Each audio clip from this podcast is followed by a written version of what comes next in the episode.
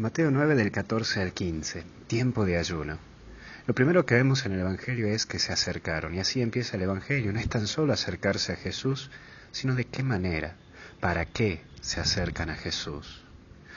Si hoy vos querés acercarte a Jesús, acércate para conocerlo y para descubrir lo hermoso que es estar con Él. Sí, no lo busques por favoritismo ni por conveniencia. Búscalo por amor, búscalo porque sabes que lo necesitas.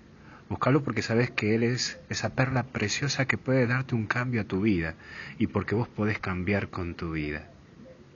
Pero también estamos en este tiempo de ayuno. Es dejar aquello que tomaste durante todo el año como algo necesario. Ahora, un día sin carne, ¿podés vivir? Un día sin celular, ¿podés vivir? Hay veces que parece que no, y hasta se te hace agua la boca cuando pasa la carne, o se te hace agua las manos por agarrar el celular. Hoy se te propone que descubras que sos libre, que nada puede atarte en esta vida, ni material ni personal.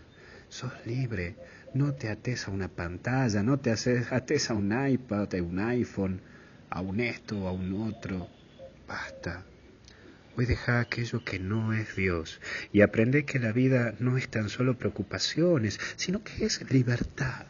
Libertad con responsabilidad no tenés todavía 50 años y ya te tomás tantas medicaciones para el estómago, para los nervios, porque te tienen las preocupaciones tan mal.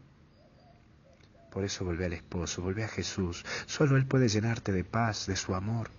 Búscalo, porque lo más hermoso en la vida es sentirse amado. Vos valés muchísimo para Dios y quiere darte amor eterno. Sé que te cuesta entender pero pedí a Dios en este tiempo de cuaresma que te ayude a enamorarte más de Él. Y acuérdate aquella frase, Señor, aparte de mí lo que me aparte de ti. Que Dios te bendiga, fuerza, ánimo, sí, porque tenemos que estar juntos, más juntos que nunca, porque buscamos el camino de la vida, de la eternidad. Porque como bien nos dice Jesús, Él es el camino, la verdad y la vida. Que Dios te bendiga en el nombre del Padre, del Hijo y del Espíritu Santo. Cuídate.